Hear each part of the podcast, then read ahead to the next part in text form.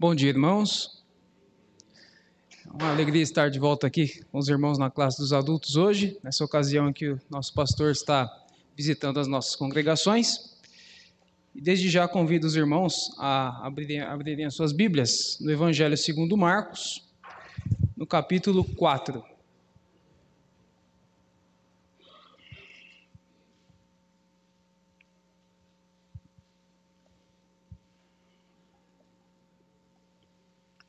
Capítulo 4 do Evangelho de Marcos. Estarei lendo dos versículos 1 a 20. Hoje estaremos estudando sobre a parábola do semeador.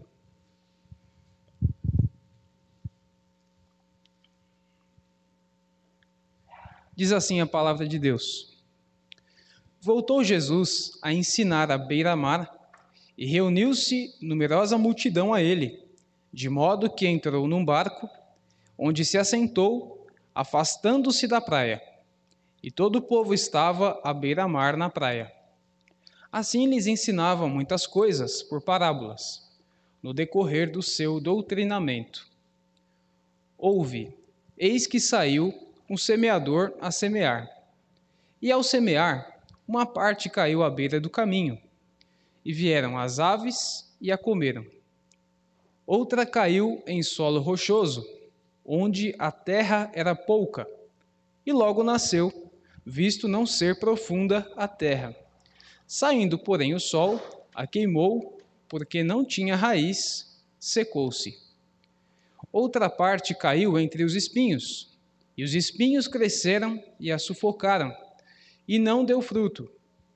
Outra, enfim, caiu em boa terra e deu fruto, que vingou e cresceu produzindo a 30, a 60 e a 100 por um.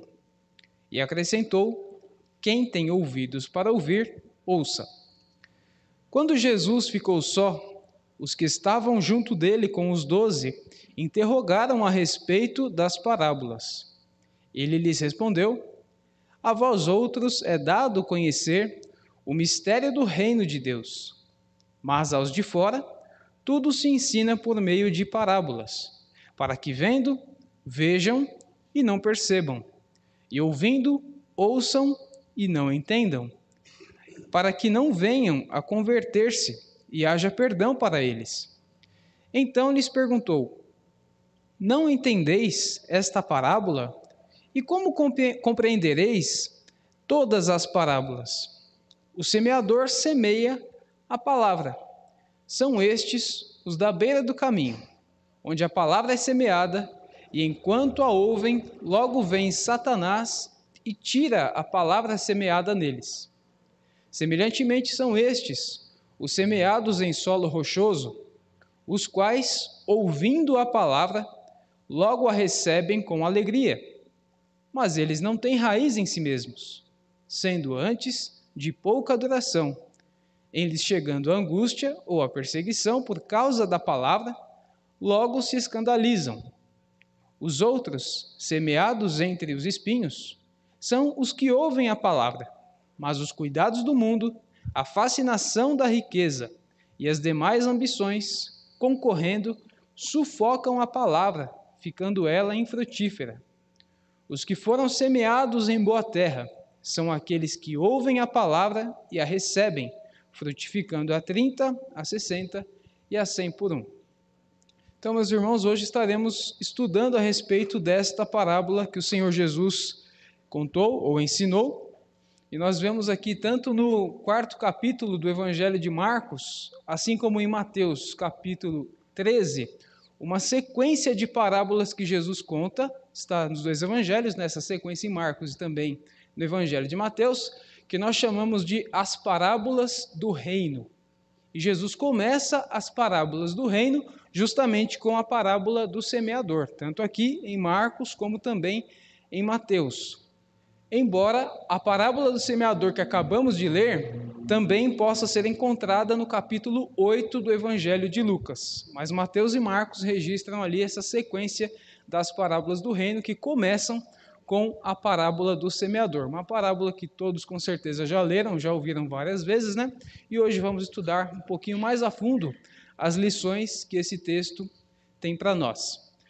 Jesus encerra esta parábola afirmando no versículo 9 o seguinte: leia comigo, por favor, o versículo 9 mais uma vez. Jesus acrescenta: Quem tem ouvidos para ouvir, ouça. Muitas vezes nós lemos esse versículo e não entendemos o que Jesus quis dizer com esse quem tem ouvidos para ouvir, ouça, né? Vai ser justamente esse o versículo central da lição de hoje. Porque Jesus disse: Quem tem ouvidos para ouvir, ouça. Para começar, irmãos, devemos entender o que significa a parábola, né? O que são parábolas? O que é a palavra parábola? Porque Jesus falava por meio de parábolas, né? Se nós pegarmos a palavra é, em hebraico, é, a parábola, vai ser a palavra machal. Em grego, a parábola vai ser parábole, que significa a colocação de uma coisa ao lado de outra para fins de comparação. Então, a parábola significa uma comparação, né? As pessoas têm o costume de achar que Jesus falava por parábolas para exemplificar com coisas do cotidiano e ficar tudo mais fácil.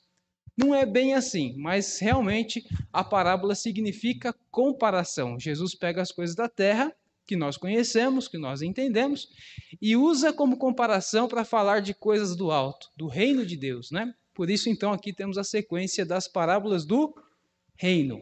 Através das coisas da terra, nós entendemos o verdadeiro reino de Deus. E algo que também sempre devemos observar com muita calma é que cada parábola que Jesus conta é motivada por alguma coisa que está no contexto. Antes de Jesus contar as parábolas, nós vemos uma situação que leva a Jesus a contar as coisas por meio de parábolas. Os irmãos que estão estudando no Instituto, Instituto Bíblico, com certeza já ouviram falar do eixo das parábolas, né?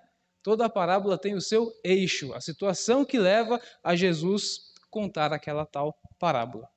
E qual é o eixo ou qual é a situação que Jesus se encontrava aqui ao começar a contar as parábolas do reino? Vamos de novo para o primeiro versículo que lemos, capítulo 4, versículo 1. Diz assim: voltou Jesus a ensinar à beira-mar, e reuniu-se numerosa multidão a ele, de modo que entrou num barco, onde se assentou, afastando-se da praia, e todo o povo estava à beira-mar na praia. Então, Jesus estava ali na beira do mar, chegou uma grande multidão. Por diversas vezes nos evangelhos, nós vemos Jesus cercado por grandes multidões. O eixo dessa parábola é justamente esse. Aquela quantidade enorme de pessoas que se ajuntavam aos pés de Cristo para ouvi-lo. Aqui na situação, ele teve até que subir num barco e fazer do barco como se fosse um púlpito para ficar um pouco afastado da multidão que estava à beira-mar, para que eles pudessem ouvi-lo. Né? Então, o barco foi o púlpito de Jesus naquela situação.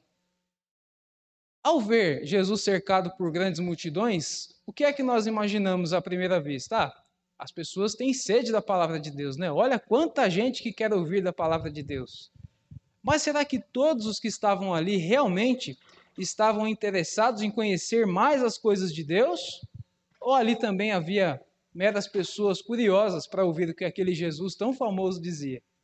Havia pessoas dos dois tipos ali, né? Então, por isso, por aquela grande multidão com interesses diferentes, Jesus começa a contar essa parábola. Esse é o eixo, essa é a situação encontrada da grande multidão, cada um com um interesse diferente em ouvir a Cristo, foi que causou ou motivou Jesus a falar através da parábola do semeador. Então, no versículo 1 de novo, voltou Jesus a ensinar à beira-mar, reuniu-se numerosa multidão a ele, de modo que entrou num barco onde se assentou, afastando-se da praia, e todo o povo estava à beira-mar na praia. Aí Jesus, nessa situação, começa a dizer, no versículo 2, ele ensinava muitas coisas por parábolas, no decorrer do seu doutrinamento. Né? A palavra doutrina significa conjunto de ideias básicas contidas num sistema filosófico, político, religioso, econômico ou coisas do tipo. Né? Aqui, no caso, estamos falando de doutrinas religiosas, né? doutrinas bíblicas. Então, doutrina é um conjunto de ideias ou um conjunto de ideias que formam um sistema, no caso, o sistema bíblico. Por isso nós chamamos, ao estudar, teologia sistemática, né? o que nós entendemos da Bíblia toda. A doutrina deve estar baseada não apenas em um texto isolado, mas a doutrina deve estar baseada na Bíblia toda. Né? A nossa igreja preza muito pelo ensinamento doutrinário, e as nossas doutrinas têm base em toda a Bíblia, nunca em versículos isolados, ok? Então, esse é o doutrinamento do crente, que Jesus ensinava também por meio das parábolas. Agora, note que no terceiro versículo, o Senhor Jesus começa dizendo a palavra ouve.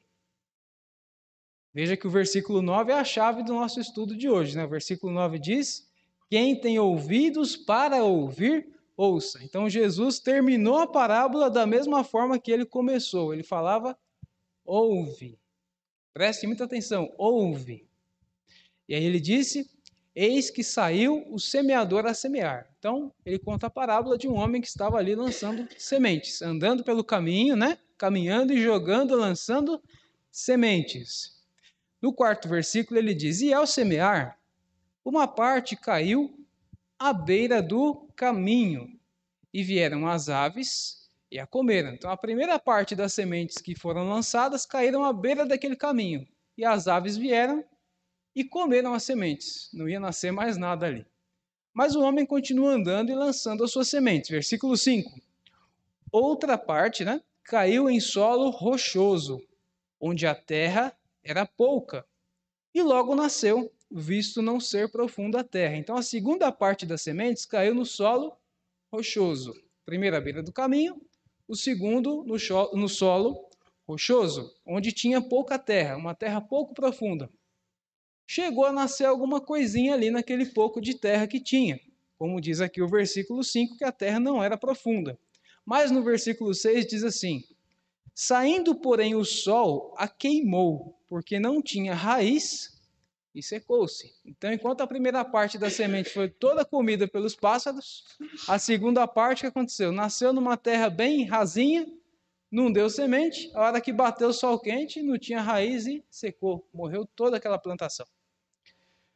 A terceira parte, como diz o versículo 7, a terceira parte das sementes, caiu entre espinhos e os espinhos cresceram e sufocaram, e aquilo não deu fruto. As, as sementes não deram fruto porque os espinhos estavam maiores, cresceram e sufocaram aquelas sementes que não deram fruto nenhum. Essa foi a terceira parte das sementes lançadas por aquele semeador que Jesus conta. E diz ainda o versículo 8: Outra, enfim, que é, quer dizer, a quarta e última parte, né? Enfim, das sementes, caiu em boa terra e agora sim, deu fruto. E o fruto vingou e cresceu e produziu a 30, a 60 e a 100 por um.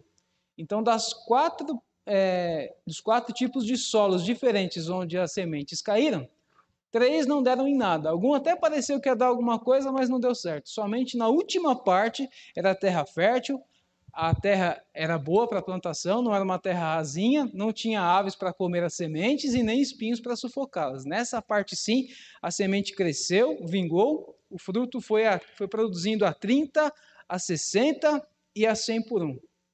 E Jesus, depois de falar isso, simplesmente faz a seguinte afirmação: Quem tem ouvidos para ouvir, ouça.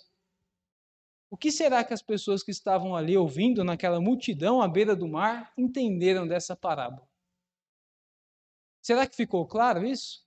Um homem que simplesmente está jogando sementes pelo caminho tem quatro tipos de solo diferentes e apenas um é que nasce a semente. Será que todos entenderam a mensagem? Obviamente que não. Até porque as parábolas, como muitos pensam de forma equivocada, não servem para facilitar o entendimento das coisas. Elas servem com, é, com um propósito maior. Elas servem para que aqueles a quem a mensagem do Senhor é destinada, sim, possam entender a, a, a palavra de Deus. Possam entender os mistérios do reino de Deus. Mas aqueles que não têm parte com o Senhor, como aquelas pessoas que simplesmente estavam ali à volta de Jesus, ouvindo para ver o que é que aquele famoso Jesus falava, eles não compreenderam absolutamente nada dessa mensagem.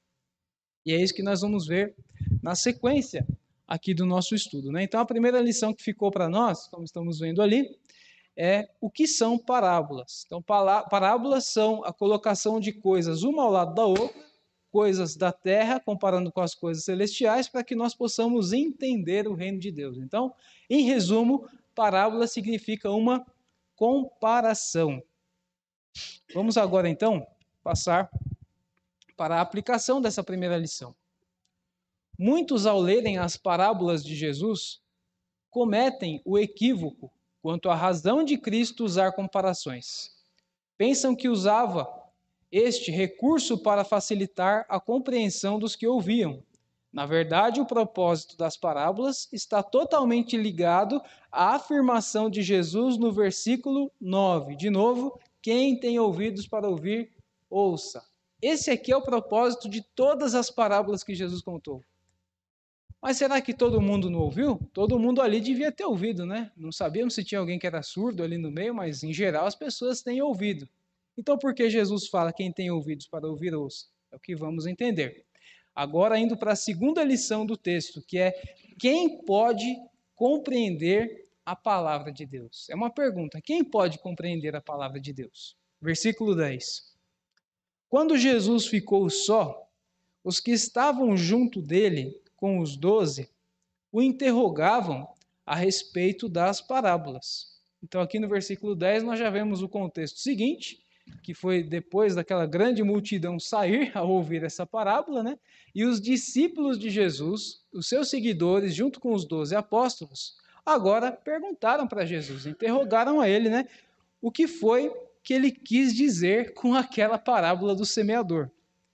E veja agora o que Jesus disse no versículo 11. Ele lhes respondeu: A vós outros é dado conhecer o mistério do reino de Deus, mas aos de fora tudo se ensina por meio de parábolas. Então, no versículo 11, Jesus já começa dizendo: Para vocês será explicado os mistérios do reino de Deus, porque vocês são meus discípulos. Vocês não são como a maioria daquela grande multidão que, quando eu vou falar alguma coisa ou quando eu estou realizando algum milagre, eles se aproximam aos montes só para ver o que vai acontecer. Não, vocês são um grupo diferenciado. Por isso eu chamo de discípulos, seguidores. Vocês estão sempre comigo, vocês têm sede da minha palavra. Vocês não são meros espectadores curiosos. Então, a vocês sim é explicado os mistérios do reino de Deus. Agora, para os de fora, como Jesus usa, usa o termo aqui, né? Aos de fora, tudo se ensina só por meio de parábolas. E olha agora no versículo 12. É, se ensina por meio de parábolas para que, vendo, vejam e não percebam. Eles têm olhos, eles estão vendo o que eu estou falando, estão vendo o que eu estou fazendo, os meus ensinamentos, os meus milagres, meus feitos prodigiosos. Eles estão vendo. Só que ao mesmo tempo que eles veem, eles não compreendem o que está acontecendo. De novo, para que vendo, vejam e não percebam. E aí ele continua dizendo: e ouvindo, olha lá, todo mundo tinha ouvido. Ouvindo, ouçam as minhas palavras e não entendam. Está vendo o que está acontecendo, está ouvindo o que eu estou falando, mas nada está fazendo sentido para essas pessoas. E ele ainda segue dizendo: para que não venham a converter-se e não haja perdão para eles. Como é que fica o entendimento agora desse ensinamento de Jesus? A maioria das pessoas pensa que as parábolas são para facilitar o entendimento das pessoas, né? Como se nós estivéssemos contando uma historinha ilustrada para criança, aquele livrinho. Não, não tem nada a ver com isso. Jesus está dizendo, para eles é só por parábolas, não tem explicação. Para que vendo, vejam e não compreendam, não compreendam. Para que ouvindo, ouçam e nada entendam do que eu estou falando. Esse é o sentido verdadeiro das parábolas. Antes de continuar nesse versículo, eu peço que os irmãos abram rapidamente em Efésios, capítulo 3, dos versículos 3 a 6.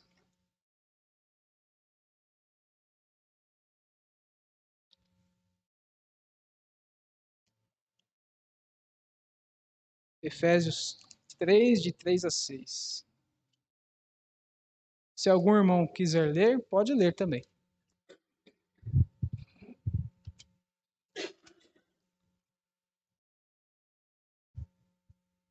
Só levantar a mão que o diácono traz o microfone, para que haja interação.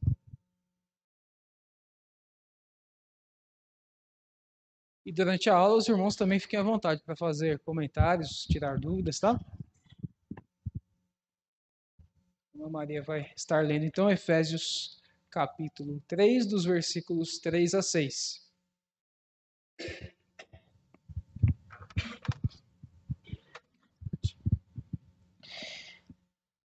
Pois, segundo uma revelação, me foi dado conhecer o mistério, conforme escrevi há pouco, resumidamente. Pelo que, quando ledes, podeis compreender o meu discernimento do mistério de Cristo, o qual, em outras gerações, não foi dado a conhecer aos filhos dos homens, como agora foi revelado aos seus santos apóstolos e profetas no Espírito, a saber, que os gentios são co-herdeiros, membros do mesmo corpo e coparticipantes da promessa em Cristo Jesus por meio do Evangelho. Muito bem, obrigado, irmão. Então veja o que Paulo está dizendo aqui à igreja de Éfeso. Ele está falando sobre os mistérios, ou o mistério de Cristo, mistério do reino de Deus, como a irmã leu aqui, né? Pelo que, é, versículo 3: Pois segundo uma revelação me foi dado a conhecer o mistério, conforme escrevi há pouco, resumidamente. De qual mistério Paulo está falando? É do mesmo que Cristo fala no contexto de Marcos capítulo 4. Muitas vezes nós vemos no Novo Testamento o termo mistério do Evangelho, mistério do reino de Deus, mistério de Cristo. Várias vezes nós vemos. Mas qual é esse mistério? O próprio Cristo. O reino de Deus quando chegou ao mundo coisa que a maioria daquelas pessoas que estavam na multidão à beira-mar não tinham compreendido. O mistério do reino de Deus, ao qual Jesus ensinava por meio de parábolas, estava na frente deles. O rei chegou. O reino estava na terra. O rei dos reis colocou seu pé no mundo. Saiu, desceu da sua glória e entrou no tempo dos homens, né? Saiu do do Kairos e entrou no tempo Cronos, que é o nosso tempo. Pisou aqui. O reino de Deus era chegado. O reino de Deus, aliás, é chegado. Ele começa da forma que nós esperamos ali, no Novo Testamento. As promessas ainda vão se cumprir algumas, a segunda vinda de Cristo, com certeza, mas a promessa da vinda do reino de Deus, na verdade, não é uma coisa que vai ficar lá na frente, é uma coisa que já aconteceu. Jesus chegou. Muitas vezes nós vemos no Novo Testamento também o termo é, os últimos dias, né? Ao lermos Atos capítulo 2, por exemplo, que foi um cumprimento da promessa feita pelo, por Joel, diz que nos últimos dias, diz o Senhor, derramarei do meu espírito sobre toda a carne. Quando nós lemos esses últimos dias, parece que vai ser um mês ou dois antes da vinda de Jesus, não parece? Lá na frente? Não, o reino chegou agora. O mistério do reino de Deus estava sendo revelado aos eleitos de Deus. Porque eles entendiam, compreendiam o que Jesus falava, compreendiam o evangelho, a necessidade do perdão, do arrependimento dos pecados. O reino de Deus era chegado. Então, assim como Paulo usa em suas cartas o termo mistério de Cristo, como a irmã acabou de ler aqui né, no versículo 4, pelo que quando ledes, podeis compreender o meu discernimento do mistério de Cristo, o qual em outras gerações não foi dado a conhecer aos filhos dos homens. Por que em outras gerações? Porque ainda Jesus não tinha vindo em carne ao mundo, né? Agora sim, quando ele veio, pisou na terra, o mistério do reino de Deus foi revelado. Agora foi dado a conhecer aos filhos dos homens. Diz ainda: agora revelado aos seus santos apóstolos e profetas no Espírito, a saber que os gentios são coerdeiros, membros do mesmo corpo e coparticipantes da promessa de Cristo Jesus por meio do Evangelho. Então, Israel ficou ali no Antigo Testamento, né, esperando a vinda de Cristo, sendo salvos por meio do Cristo que estava para vir, e agora no Novo Testamento é enxertado também com os judeus, os gentios que são eleitos, fazem parte da igreja, do Israel espiritual, como nós já estudamos algumas vezes aqui, né? Por isso que o versículo 6 diz, de novo, a saber que os gentios são coerdeiros, membros do mesmo corpo e coparticipantes da promessa em Cristo Jesus por meio do evangelho. O evangelho, Cristo, esse é o mistério do reino de Deus que estava sendo revelado ali por Jesus especialmente também nessa passagem que estamos lendo ao contar esta parábola. Voltando lá para Marcos, é, capítulo 4, eu só fiz essa pequena pausa porque Jesus disse no versículo 11 que aos discípulos dele, aos seguidores dele, estava sendo dado conhecer o mistério do reino de Deus. Né? O mistério é Cristo, é o Evangelho. O rei pisou na terra, o reino já começou. Estamos vivendo hoje o reinado de Cristo embora muitos não entendam né, como que vivemos o reinado sem ver a Cristo fisicamente, o reino acontece no céu e na terra ao mesmo tempo. É a palavra que Jesus nos deixou antes de ser assunto ao céu, antes de subir, prometendo voltar. Ele falou todo o poder me foi dado no céu e na terra. O reinado começou com a sua primeira vinda, e o reinado acontece hoje. Só aguardamos a plenitude desse reinado, que é o dia da sua segunda vinda, quando estaremos com ele para sempre. Mas o reinado já acontece. O reino de Deus já é real. E nós somos representantes desse reino aqui na terra. A nossa missão é grande, nossa missão é árdua, é pesada. Por isso estamos estudando esse ano, né? No mundo, sem ser do mundo, porque nosso reino é o de Deus, primeiramente, né? depois cidadãos da terra, e cumprindo a nossa missão. Será que é fácil cumprir a missão de representar o reino de Deus aqui na terra? Nada fácil. Muitas vezes somos perseguidos, somos caluniados, as pessoas não querem nos ouvir, mas essa é a missão do verdadeiro crente, né? Jesus também, quando falava, muitas pessoas às vezes saíam de perto porque não gostavam dos ensinamentos difíceis, duros que ele trazia. Então as pessoas se afastavam. E conosco não vai ser diferente, né? Jesus falou: "Se me odiaram, odiarão a vós também". Mas a nossa missão é muito grande. Aqueles a quem Deus escolheu antes da fundação do mundo vão ouvir essa mensagem, ainda que dura, mas vão vir aos pés de Cristo. E eles vão compreender as coisas, os mistérios, ou o mistério do reino de Deus, que é Cristo, o Evangelho, o perdão dos nossos pecados. Tudo bem até aqui, irmão? Se tiver dúvida, comentários, podem levantar a mão aí, tá? Voltando então para o versículo 12. Jesus disse: Para que vendo vejam e não percebam, ouvindo ouçam e não entendam, e para que não venham a converter-se e haja perdão para eles. Essa última afirmação de Cristo é que muita gente não entende, né? Como que Jesus está falando aqui que para essas pessoas não vai ter perdão de pecados, não tem oportunidade nenhuma? Está dizendo que é justamente para que eles não entendam a mensagem do Evangelho.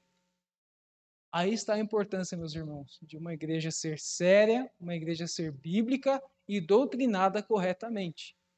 Nós vemos no Brasil, por exemplo, um monte de igrejas que, se lerem um versículo desse aqui, as pessoas não vão entender nada. Ué, mas Jesus não quer salvar todo mundo? De grosso modo, podemos dizer que não.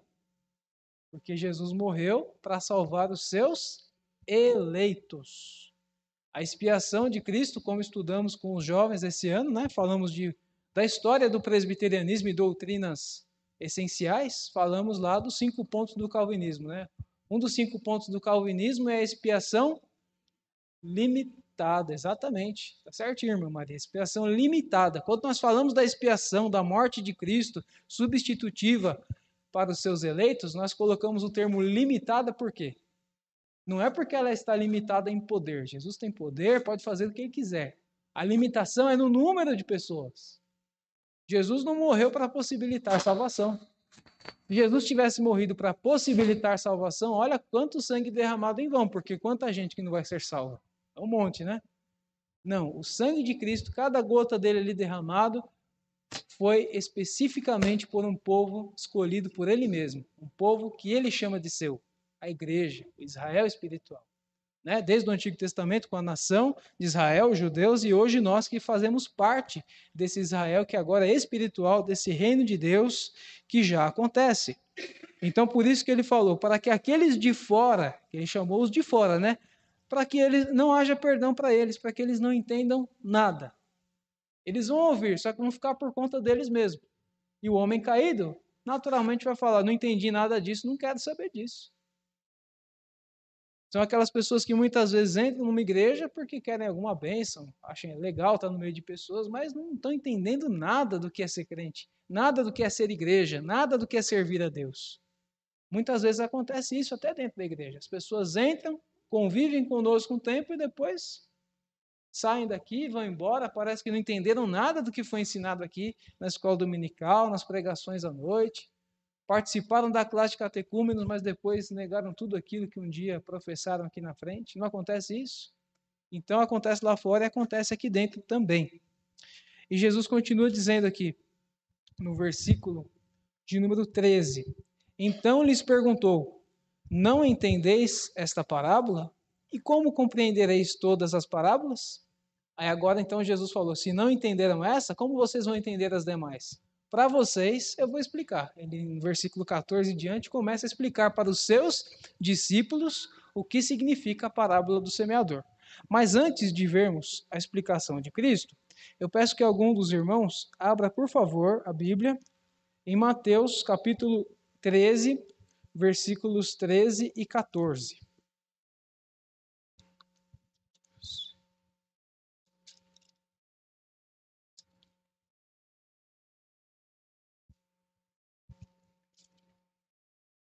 Quem quiser ler, é só levantar a mão. Irmã Noélia. Mateus 13, versículos 13 e 14.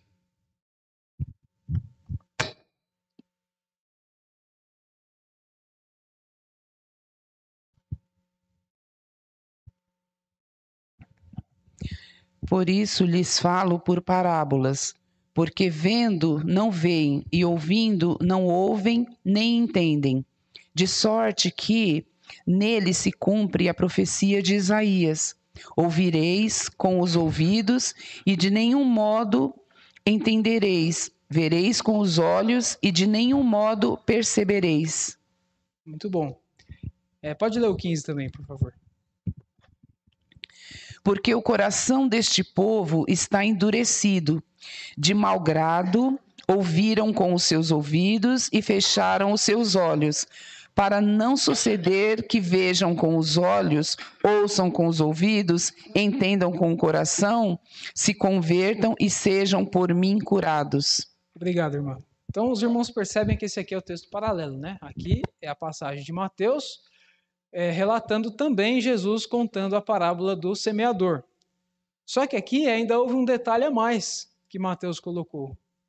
Aqui Jesus diz que estava se cumprindo nessas pessoas a profecia de Isaías. Aqui nos versículos 14 e 15 que a irmã leu, está literalmente o que está escrito lá em Isaías, capítulo 6, versículos 9 e 10. Então, ele diz assim no versículo 14, mais uma vez, frisando: de sorte que neles, quer dizer, os de fora, os que não são meus, se cumpre a profecia de Isaías: ouvireis com os ouvidos e de nenhum modo entendereis. Vereis com os olhos e de nenhum modo percebereis. Aí no 15, porque o coração deste povo está endurecido, quer dizer, aquele povo que não é meu, aquele povo que anda sobre a sua própria concupiscência, as concupiscências da carne, a sua falta de juízo, a sua imoralidade. O homem sozinho anda dessa forma. Se Deus não tivesse agido em nós também, estaríamos nesse grupo aqui. Então, o povo, este povo está com o coração endurecido. De mau grado ouviram com os ouvidos e fecharam os olhos. Não é o que acontece com muitas pessoas quando nós vamos pregar o evangelho? Parece que eles tampam os olhos, fecham os ouvidos falam: Não quero saber disso. Isaías continua dizendo ainda: Para não suceder que vejam com os olhos, ouçam com os ouvidos, entendam com o coração e se convertam e sejam por mim curados. Então, olha só que Jesus vai deixando bem claro o que está acontecendo. Né? Eles não vão se converter, não vão ser curados. Aqui não é enfermidade física, é enfermidade espiritual, né? É estar longe de Deus, condenado ao inferno para sempre. Por favor, o, o presbítero Jurandir quer fazer algum comentário? Está chegando o microfone.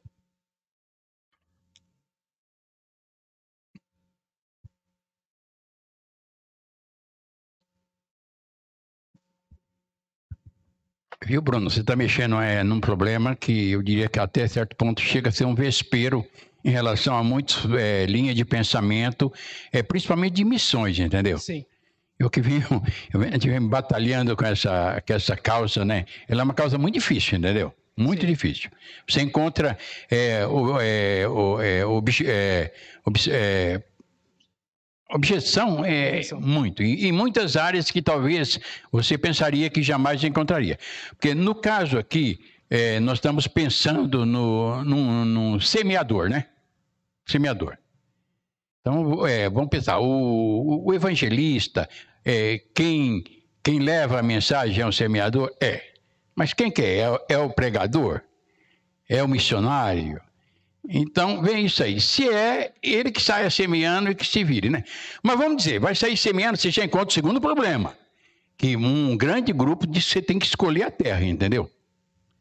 Pesquisar o solo e ver lá, e depois de uma grande pesquisa, você descobrir aonde que a semente vai cair e vai germinar, para não perder tempo. Biblicamente, você não tem. Não, tem como, né? não, não, não, se fundamenta. É, o semeador semear em qualquer solo, entendeu? Qualquer é onde que saiu, sai semeando. Né? Exatamente. Tudo bem. Agora, você vai na Bíblia, quem faz germinar a semente não é o homem mais. Acabou. A missão do homem é semear. Tudo bem. Aonde? Todo lugar.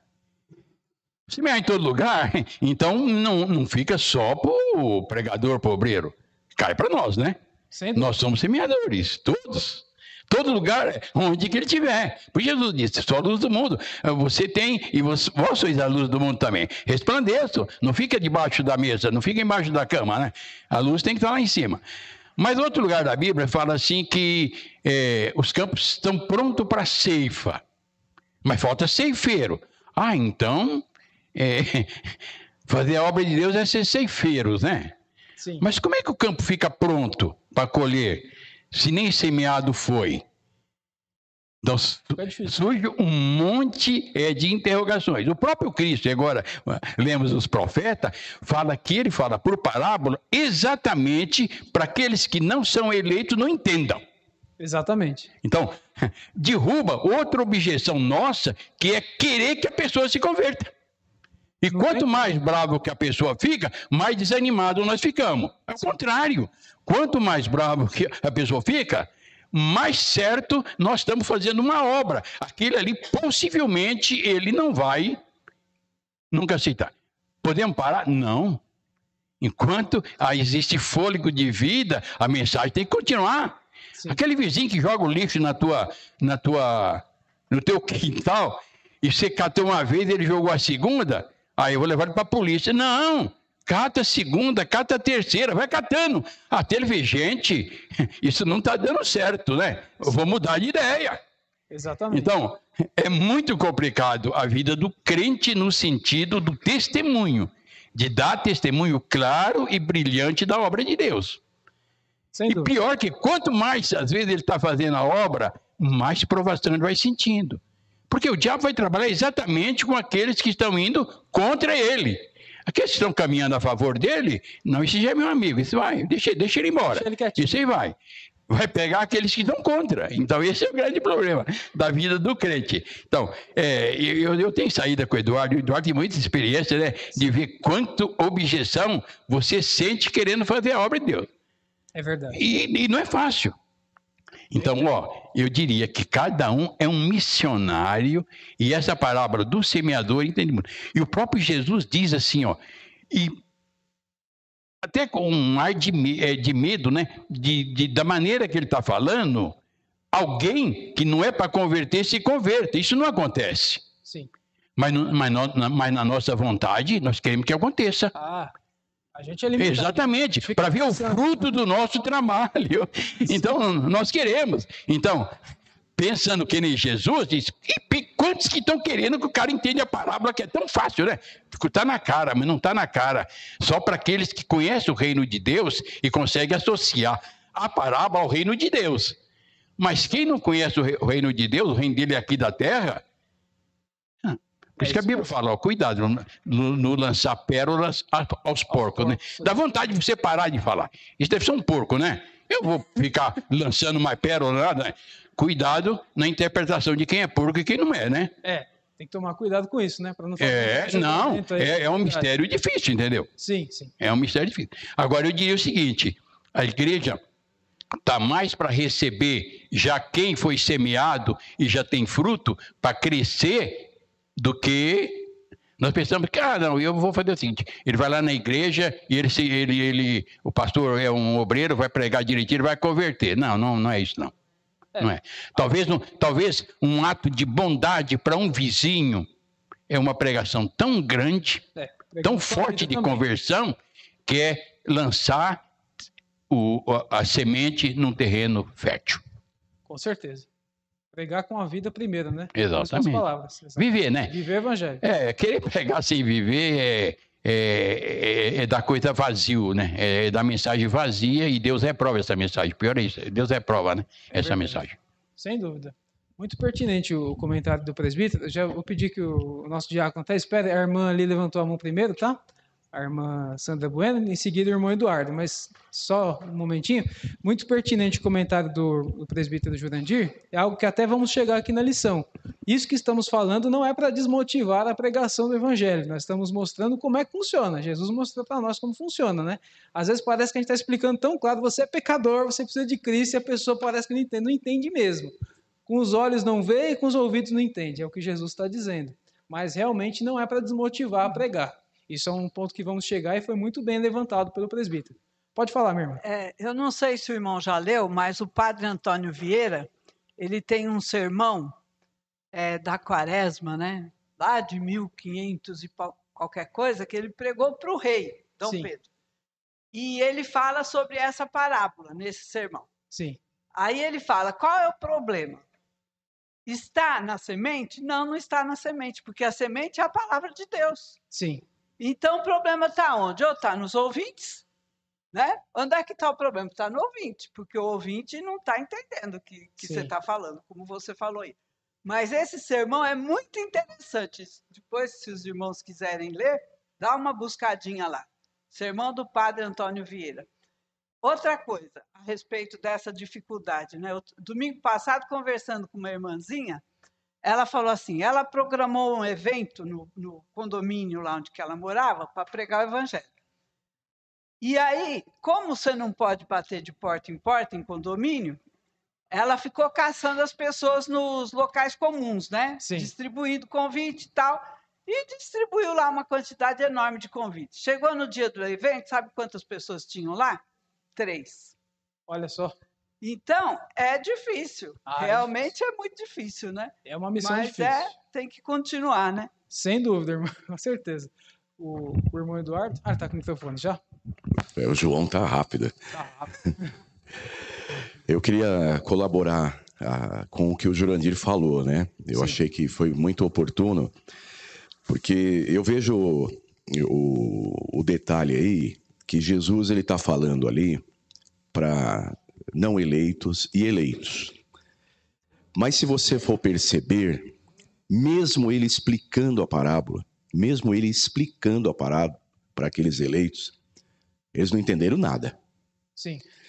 Porque se você pegar como exemplo os doze apóstolos, mesmo depois de Jesus ter é, é, voltado dos mortos, né?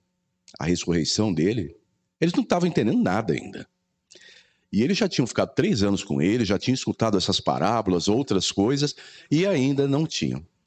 Então, o, o que eu achei interessante onde o Jurandir falou é que, assim, a gente vai lá e põe a semente.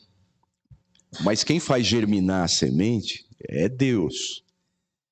Então, ali, se Deus não der o entendimento através do Espírito Santo, né, a coisa não vai. Sem né?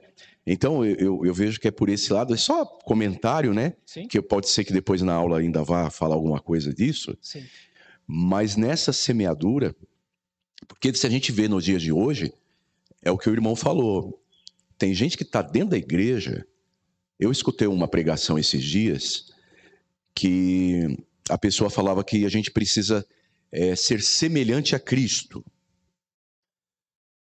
Mas você sabe como é que Cristo era? Esse é o problema. Muita gente na igreja não sabe como Cristo é, como Cristo age, como Cristo pensa, como é que ele fazia e quais decisões ele tomava.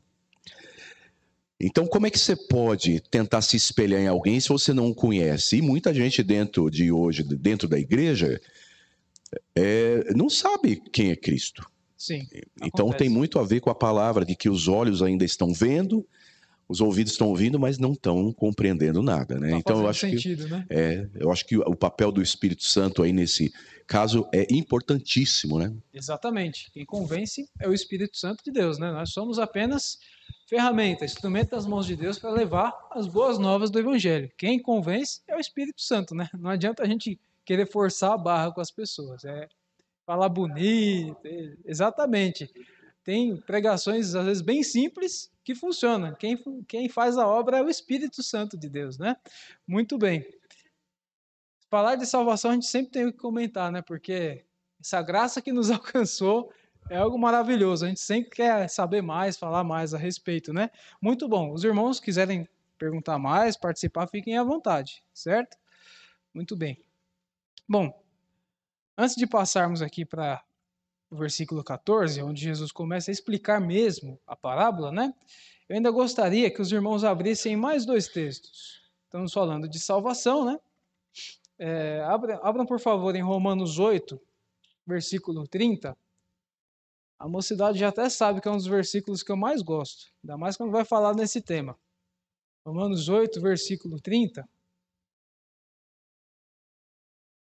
E diz assim: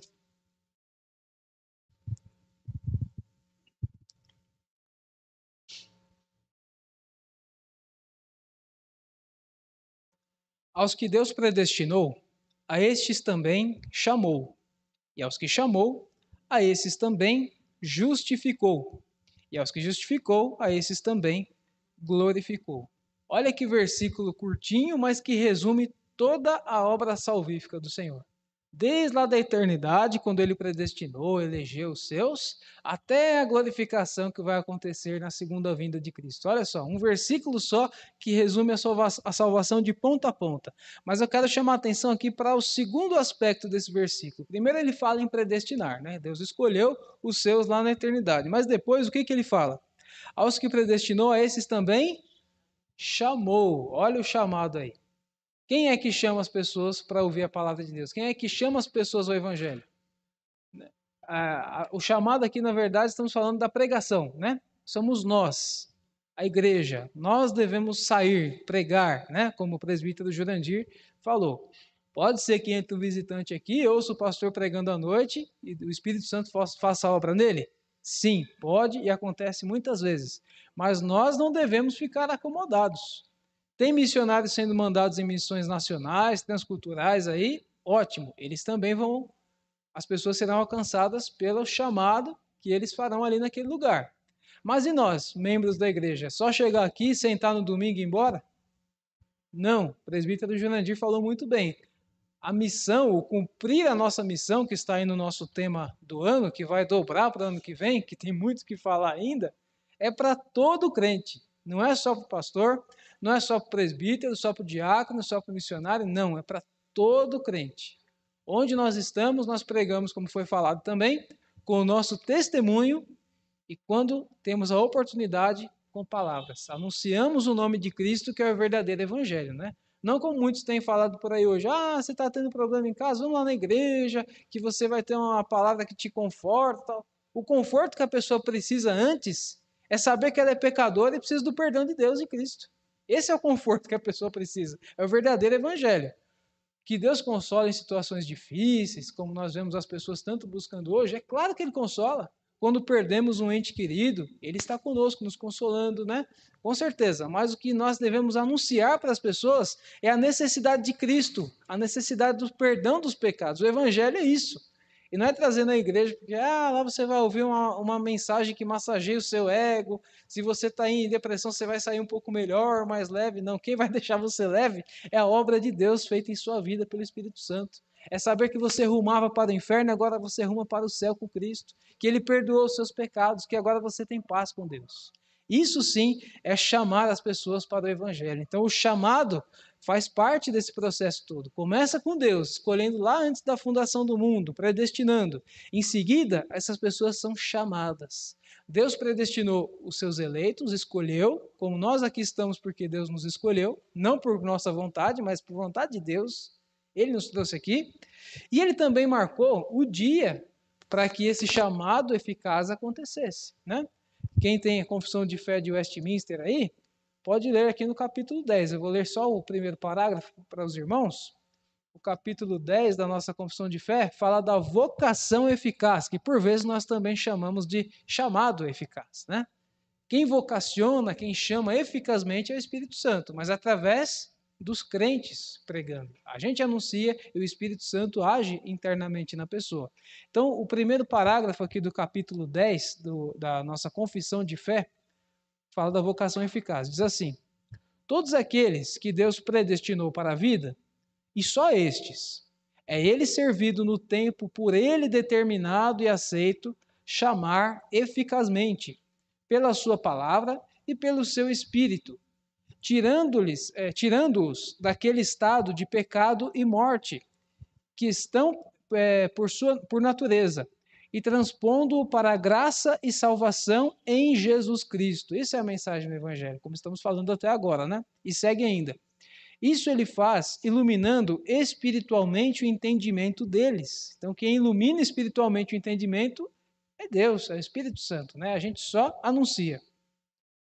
A fim de que compreendam as coisas de Deus para a salvação, tirando-lhes o coração de pedra e dando-lhes o coração de carne. Esse aqui é um versículo bastante conhecido, né, de Ezequiel 36, 26. É, Deus tira o coração de pedra e dá um de carne. Antes as pessoas tinham o coração era de pedra, coração duro, que não ia entender nunca a palavra de Deus. Deus tirou esse coração de nós e colocou um de carne, coração que entende as coisas de Deus.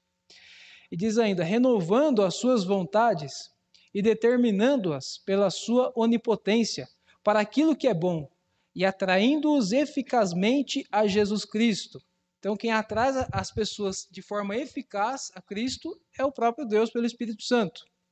Mas de maneira que eles vão muito livremente, sendo para isso dispostos pela sua graça. Então, esse finalzinho é interessante também, né? Quando Deus age na nossa vida, principalmente aqueles irmãos que, já, que foram convertidos na idade adulta, já entendiam as coisas, parece que, parece que eles conseguem lembrar melhor desse momento de virada de chavinha, né?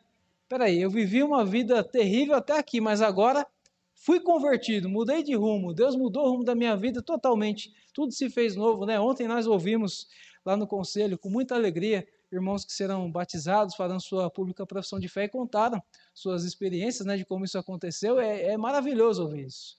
Essa virada de chavinha, tudo se fez novo naquele dia, naquele momento em que o Senhor agiu na minha vida. Mas aqui a confissão de fé diz assim: que as pessoas vão muito livremente sendo para isso dispostos pela graça de Deus. Não é como se fosse um robô ou um celular que você baixa um programa ali e ele muda na hora. Não. A coisa acontece naturalmente. É obra de Deus, mas é naturalmente. A pessoa vai espontaneamente, livremente, né? Porque Deus mudou a natureza da pessoa. Agora ela está habilitada a ter olhos que enxergam as coisas de Deus e ouvidos que ouvem as coisas de Deus. Os irmãos que estão acompanhando o pastor nas quintas-feiras, falando do Apocalipse, já passou a parte das sete igrejas. Como é que termina todas as vezes as cartas às sete igrejas da Ásia? Quem tem ouvidos para ouvir, né? O que o Espírito diz às igrejas. Então, aí vai matando a charada. Esses ouvidos que Jesus está falando são ouvidos espirituais ouvidos para entender as coisas do Espírito Santo. Agora você vê e enxerga as coisas de Deus. Você ouve e ouve a palavra de Deus e faz sentido para você. É obra de Deus, obra do Espírito Santo, exatamente. Antes de voltarmos lá para Marcos, o último texto que peço que os irmãos. Aliás, vou pedir dois, tá? Alguém abra em Atos 16, versículo 14, e um outro irmão em 1 Coríntios 1, 18.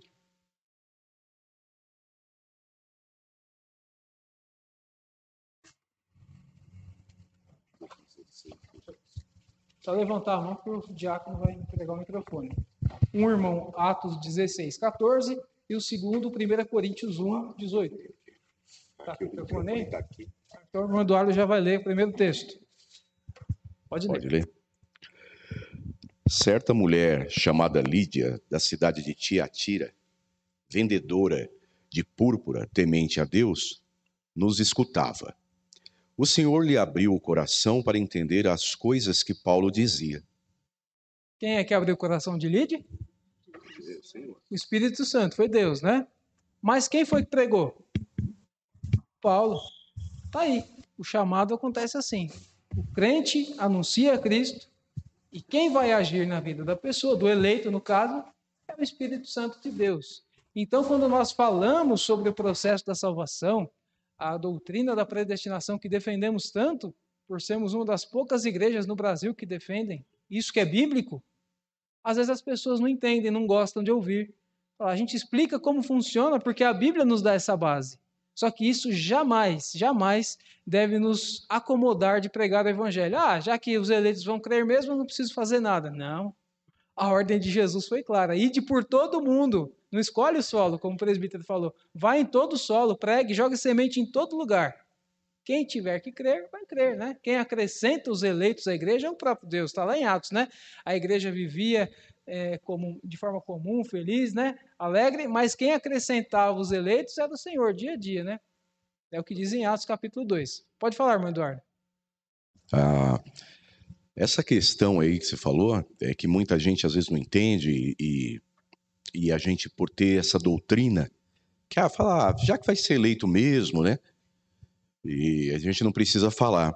Eu acho que esse está o maior problema da Bíblia, da, da, das pessoas entenderem a Bíblia. O fundamento disso é obedecer. Está escrito para fazer.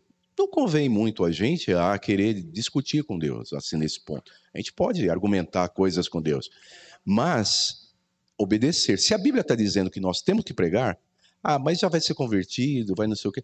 Não, falou que é para fazer. Tem que obedecer. Obedecer. Mais agrada a Deus a obedecer do que sacrifícios, né? O holocausto e sacrifício. Já está na palavra. Então, esse que eu acho que é o maior problema. Às vezes é só obedecer. É fácil. E o homem caiu por não obedecer, né? Exatamente. Então, é... Obediência a Deus, né? Em primeiro lugar. Pode falar, irmã Maria. O reverendo Ellerson, ele tem uma pregação, uma meditação, tipo um devocional que ele faz todos os dias, né? E nessa semana aqui, eu fiquei pensando tanto nisso porque ele falou assim, eu já tinha ouvido ele falar de uma outra vez, mas como Deus é sábio, Deus é maravilhoso, né? Porque quando, quando Jesus fala assim, perseverai na oração, então ele, ele até fez um, um comentário, né? Quando Jesus fala para a gente perseverar na oração, é, ele não, ele, isso está indo contra. Eu não, eu consigo explicar. Ele falou de uma forma tão clara, mas assim, ele fala assim: perseverar em comer, perseverar em dormir, né?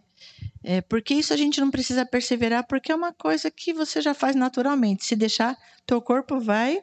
vai vocês ouviram, né? E aí ele falou assim: da gente perseverar, como Deus chama a atenção. Porque se a gente deixar, nossa, você vai. Por exemplo, hoje minha cama estava uma delícia de manhã, né? Assim, isso é verdade. E às vezes é bom a gente conversar as coisas, porque você fala, você tem que contra, não, não é contra mas é a natureza da gente é terrível. é terrível. Por mais quanto mais você estuda, você conhece, você vivifica as coisas do reino de Deus e, e ele está sempre querendo, ah, mas deixa, ah, mas você já viu, você já ouviu. Gente, é por isso que Jesus fala: perseverar em orar, perseverar em, em estar presente na comunhão dos santos. São as ordens, né? Então, o que o Eduardo falou. É, é, é você. É, como é que fala? Você tem que obedecer. É obedecer, né? Porque se deixar, é, você não precisa perseverar em, em divertir, em dormir, em comer, porque isso é uma coisa, né? Mas você tem que ser perseverante. Então é obedecer e pedir a Deus que ele com, com o poder dele te ajude a você a ser perseverante, a você buscar mais da palavra dele. Se deixar pela gente só, ah, misericórdia. A gente não faz nada certo, né? É. Sempre essa dependência de Deus, né? Não importa o tempo, não importa o tempo de você, de você já ter conhecimento. Fala, parece que quanto mais a gente cresce no conhecimento, mais você vê que você não sabe nada, quanta dependência você tem. Nem por você, você não consegue. Não, se não for pela força do Santo Espírito, você não é nada, você não consegue. Você tem que perseverar, tem que obedecer, tem que pedir a Deus força. E contra, parece que é uma é, é um dia de cada vez, mas você indo e é mesmo, você indo contra tua car natureza Sim. carnal, né? Sim. Falar que a, a carne milita com o espírito, é dia a dia. Sim. É dia a dia. É o exemplo feito no Novo Testamento, né, que a carne milita com o espírito, embora nós não sejamos chamados homens carnais, não existe crente carnal, mas é uma figura, né, que mostra essa luta das duas naturezas, né, caída e agora regenerada, processo de santificação que só vai acabar quando estivermos com o Senhor, né? Então, essa luta diária para fazermos o que é a vontade de Deus. Muito bem colocado, né? É, o próximo texto é 1 Coríntios 1,18. Depois nós vamos voltar lá para Marcos. Alguns irmãos quiserem ler, só levantar a mão. 1 Coríntios 1,18.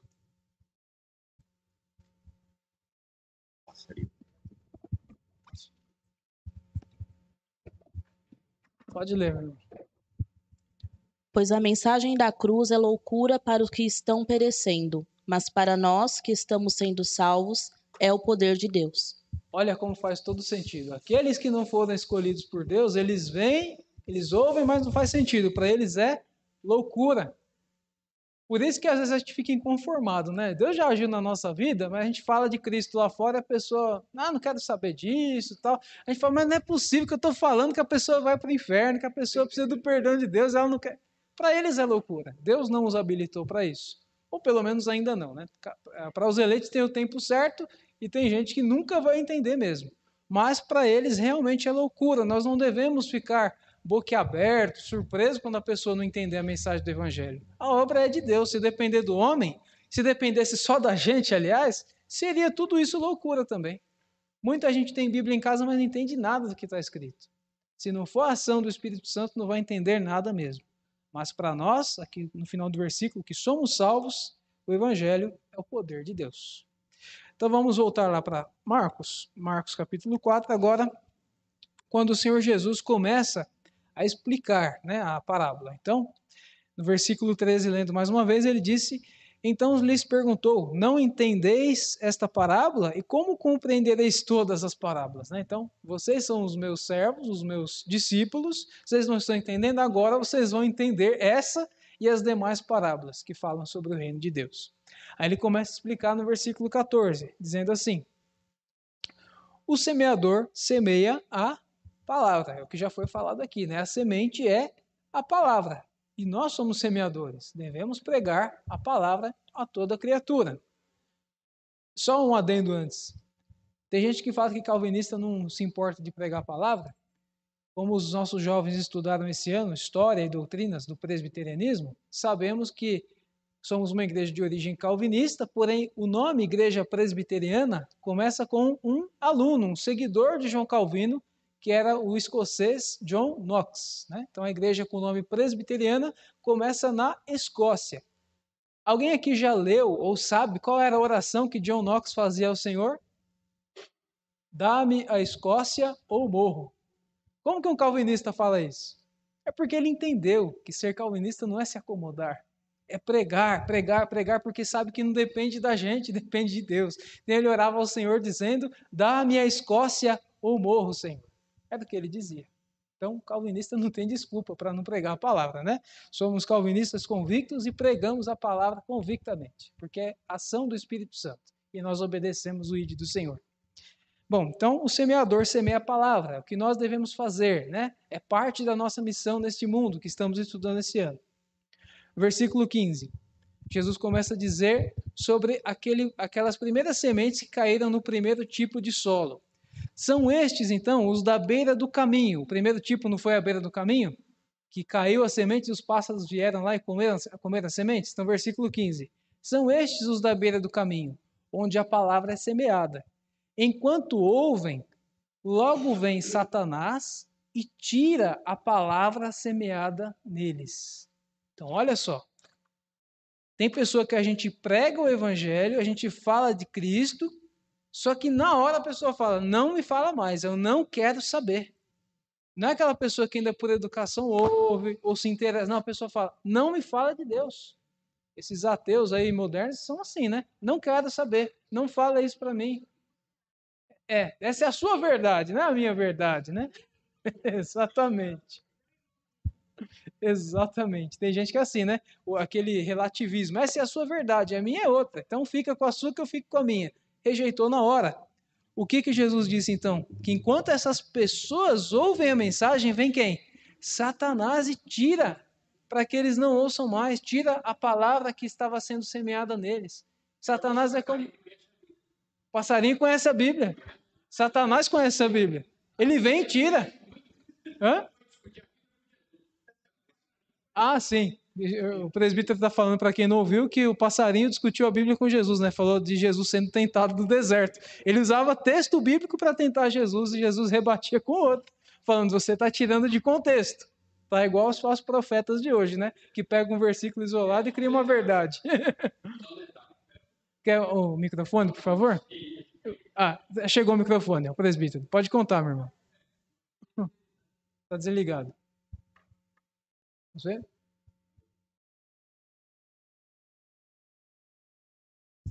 Viu? Lá em Cerejeira, né, para você ter uma ideia, é, foi pregado por uma família, né? E essa família começou a ir na igreja. Mas apareceu os benditos adventistas, não que eles são os diabos, né? Mas o sentido, o sentido de agir é coisa diabólica. Olha, eles vão ensinar para você que é, o sábado é, é, não guarda, guarda o domingo. Pegou todos os pontos que possivelmente essa família ia enfrentar na igreja. Olha. Então, eles, quando a igreja foi levando a coisa, eles estavam totalmente preparados, foram embora. Ah, vamos ver por que, que eles foram. Eles vieram com todo. Não, a Bíblia diz isso aqui, mostrou todos os pontos. Que vocês vão ensinar coisa errada para mim. Foi preciso desmontar tudo isso aí com outros textos da Bíblia, que foi um trabalho muito maior. Exatamente. Então, enquanto a gente pensa que a pessoa está bonitinha, agora vai ser nós, nada. Não. Já tá, já tá os passarinhos lá, entendeu? Vem sempre para tentar mudar, né? Tirar É. o foco, né? É terrível Por isso aí. causa do sábado, né? Aí tem que mostrar todos os textos, mudou para o domingo, o sábado estava para a criação, o domingo para a ressurreição, dá um trabalho mesmo. E pega aqueles textos do Antigo Testamento do sábado e fica só neles. Mas e o contexto todo, né? É o que falamos de doutrina. A doutrina está baseada na Bíblia toda. Se a gente isolar um versículo que fala de sábado, a gente vai guardar o sábado. Mas não, a Bíblia toda mostra que houve uma mudança de dia. Foi para o domingo. Então é isso que falamos, né? Tem que basear na Bíblia todas as doutrinas, e não em versículo isolado, como fizeram e deram um trabalho lá para o presbítero Jurandir, o pessoal querendo sair causa de guardar sábado, em vez do domingo. Realmente é. Acontece esse tipo de passarinho roubando a semente também. Mas aqui o texto, Jesus fala né, que Satanás tira a palavra semeada nessas pessoas. Então, acontece das pessoas rejeitarem de cara. E a Bíblia também nos deixa bem claro que esse tipo de coisa acontece porque há os filhos de Deus e os filhos do diabo, né? João é bem claro na sua epístola ao dizer isso. Aqueles que não foram eleitos por Deus não têm parte com ele. São chamados filhos do diabo, como está em 1 João, capítulo 3, versículos 7 a 10. Veja o que João disse aqui na sua epístola. 1 João 3, versículos 7 a 10. Filhinhos, não vos deixeis enganar por ninguém. Aquele que pratica a justiça é justo, assim como ele é justo. Aquele que pratica o pecado procede do diabo, porque o diabo vive pecando desde o princípio. Para isto se manifestou o Filho de Deus, para destruir as obras do diabo. Todo aquele que é nascido de Deus não vive na prática de pecado, pois o que permanece nele é a divina semente. Ora, esse não pode viver pecando, porque é nascido de Deus. Nisto são manifestos os filhos de Deus e os filhos do diabo. Todo aquele que não pratica a justiça não procede de Deus, nem aquele que é, nem aquele que não ama a seu irmão. Então a Bíblia deixa claro, né? A diferença que há entre os filhos de Deus e os filhos do diabo, aqueles que seguem o seu curso natural de homens caídos, que preferem pecar, preferem agradar a si mesmos do que a Deus. Então aqui ficou bem claro isso. Por isso que Satanás é quem tira a semente do coração dessas pessoas.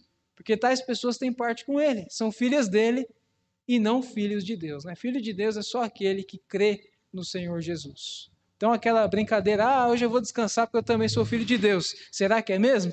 Se crê em Cristo, é. Se não, não é. A Bíblia é bem clara, né? Então, esses são é, chamados, no versículo 15, aqueles que a semente caiu na beira do caminho e o, o pássaro, o Satanás veio e roubou, são chamados por um comentarista bíblico de pessoas com corações superficiais. É, aliás, corações duros. Pessoas com coração endurecido que não têm parte com Deus, mas com Satanás, porque ele vem e tira a palavra do seu coração. Agora, no versículo 16 e também no 17, nós vamos ver o segundo caso que o comentarista chama de pessoas, agora sim, com corações superficiais. Veja o segundo tipo de solo em que as sementes do evangelho caíram. Enquanto no primeiro foi uma beira de caminho e o passarinho comeu a semente, Satanás tirou. Veja o segundo tipo de solo, versículo 16. Semelhantemente, são estes os semeados em solo rochoso, os quais, ouvindo a palavra, logo a recebem com alegria. Então, quando cai num solo rochoso, tem tipo de gente que, que bonita essa mensagem que você pregou, gosta, simpatiza, até vem para a igreja, achou legal, achou bonito. Aí no versículo 17: Mas eles não têm raiz em si mesmos. Lembra que no solo rochoso tinha um tantinho só de terra? Até nasceu, mas não tinha raiz. Aí veio o sol quente e queimou, né? Antes de pouca adoração. Aí o que, que é esse sol? Jesus explica. Em lhes chegando a angústia ou a perseguição por causa da palavra, logo se escandalizam. É aquele tipo de gente que vem, até faz parte da igreja um tempo, acha bonito, faz amizade com os irmãos, mas quando vê que a vida cristã não é nenhum mar de rosas, as dificuldades que nós enfrentamos por causa do nome de Cristo, a pessoa vai e dá no pé e não volta mais. Então, uma pessoa de coração superficial, realmente, verdadeiramente, ela não foi salva. Ela simpatizou com o evangelho, gostou do ambiente da igreja, mas quando ela viu, opa, não é vida fácil, ela vai embora e não volta nunca mais. É o que João também fala na sua carta, né? Deixaram os nossos, saíram do meio dos nossos porque não eram dos nossos. Se fossem dos nossos, teriam permanecido conosco. Então são as pessoas de coração superficial. São como um solo rochoso, tem um pouquinho só de terra, não cria raiz. A hora que bate o sol, bate a dificuldade, ele vai embora e não volta nunca mais. Então a mensagem também não fez sentido para ele. Nem para o primeiro grupo, que é aquele mais difícil, né, que já rejeita de cara, e nem para esse que fica um pouquinho e vai embora. Mas ainda Jesus fala, nos versículos 18 e 19, do terceiro tipo de terra, de solo. Diz assim: os outros semeados em. É, 19, desculpa. Os outros semeados entre os espinhos são os que ouvem a palavra, é o 18 mesmo. Agora é o 19. Mas os cuidados do mundo, a fascinação da riqueza e as demais ambições concorrendo sufocam a palavra, ficando ela infrutífera. Então, o terceiro tipo de solo que o Senhor Jesus falou é aquele do versículo 7.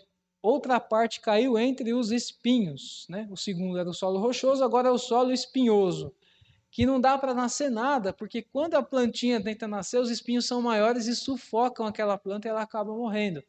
Então, de novo, versículo 18: Os outros semeados entre os espinhos são os que ouvem a palavra, mas os cuidados do mundo, a fascinação, veja bem, da riqueza e as demais ambições concorrendo sufocam a palavra, ficando ela infrutífera, não dá fruto nenhum de arrependimento, nem de obediência a Deus.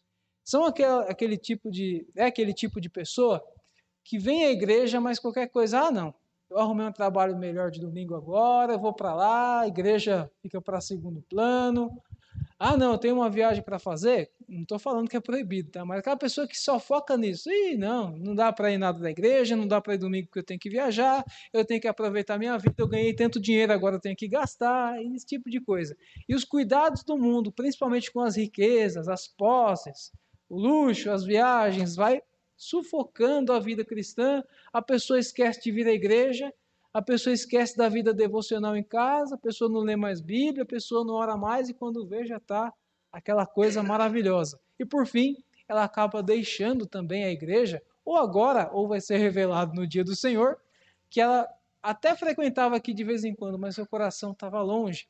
O seu coração estava nas suas riquezas, nas suas ambições, como temos o exemplo bem claro é, em Mateus, aliás, em Marcos, capítulo 10, versículos 17 a 22. Abra comigo em Marcos 10, de 17 a 22.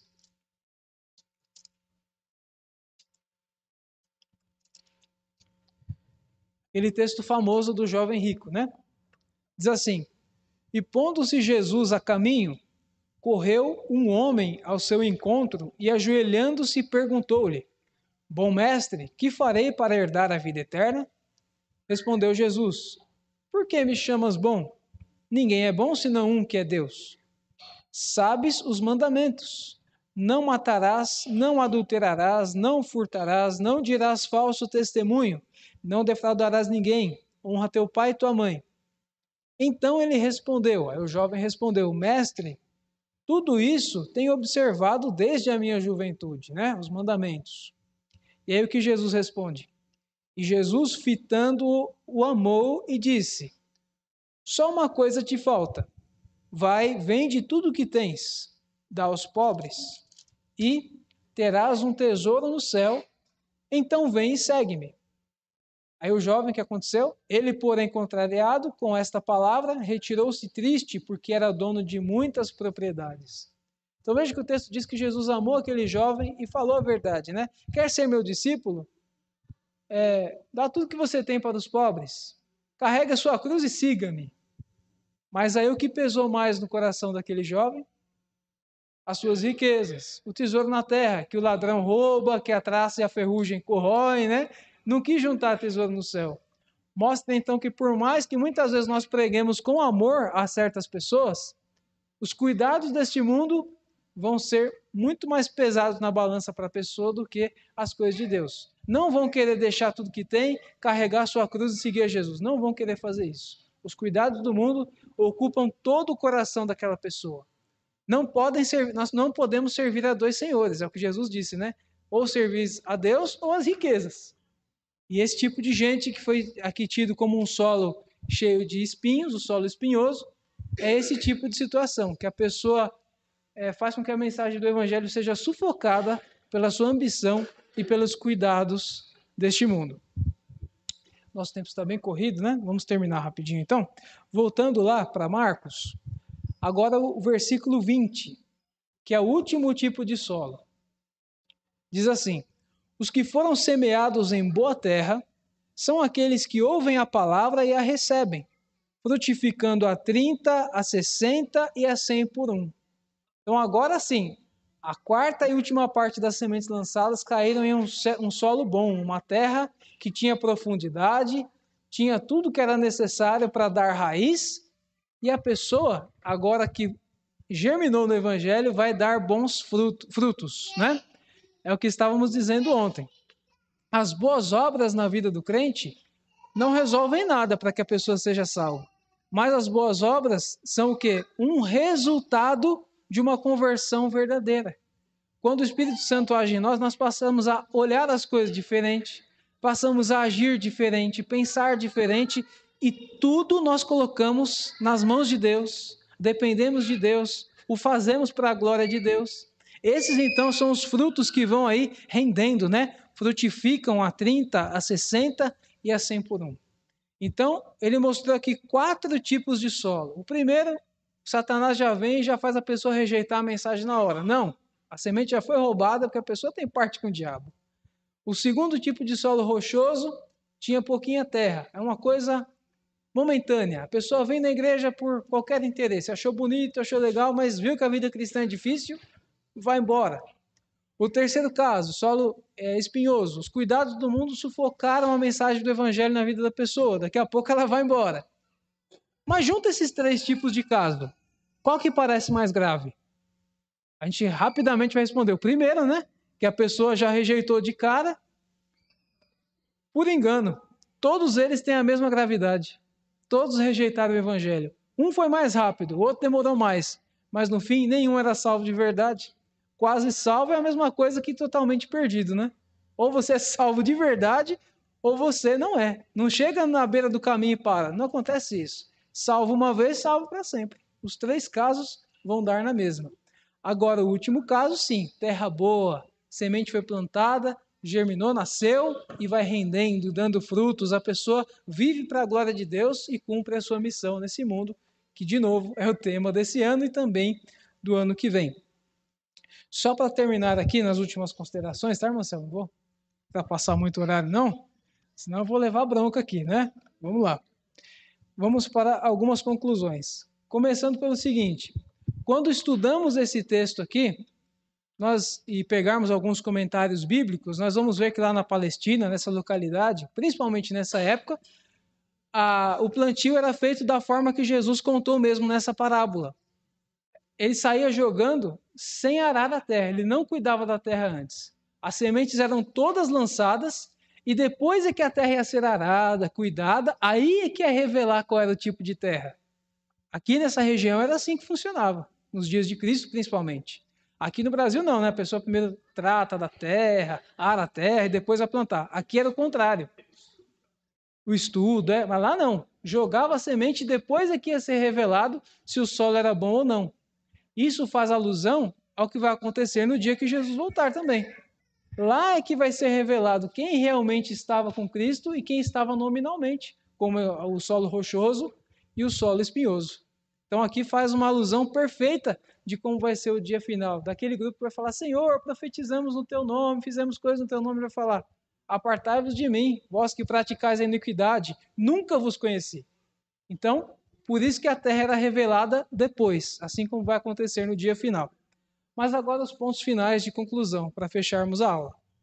Primeiro, a afirmação de Cristo no versículo 9, que é quem tem ouvidos para ouvir, ouça, que nós destacamos no começo da aula é o seguinte: não se refere a ouvidos comuns, mas sim ouvidos de uma pessoa regenerada, uma pessoa, uma pessoa convertida, que pode entender as coisas espirituais. Esse é o significado do quem tem ouvidos para ouvir, ouça.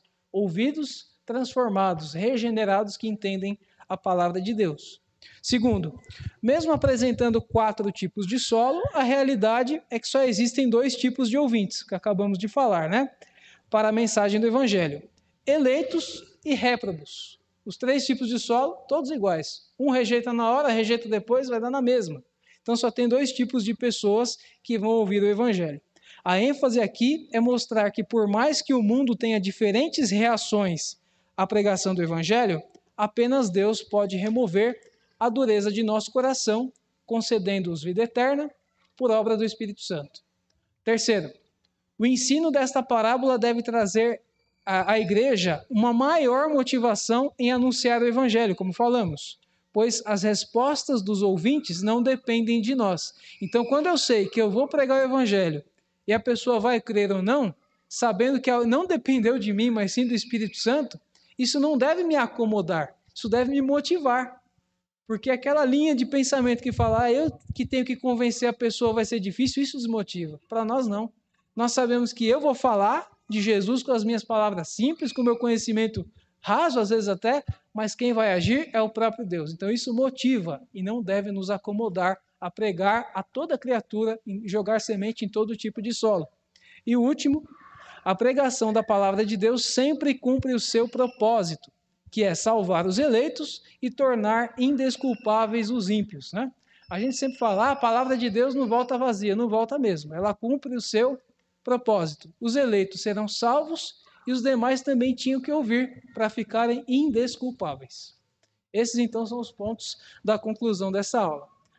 Ficou alguma dúvida, algum, alguma coisa a mais? Peço perdão, passei né, cinco minutos, irmã. Então, que Deus abençoe a todos.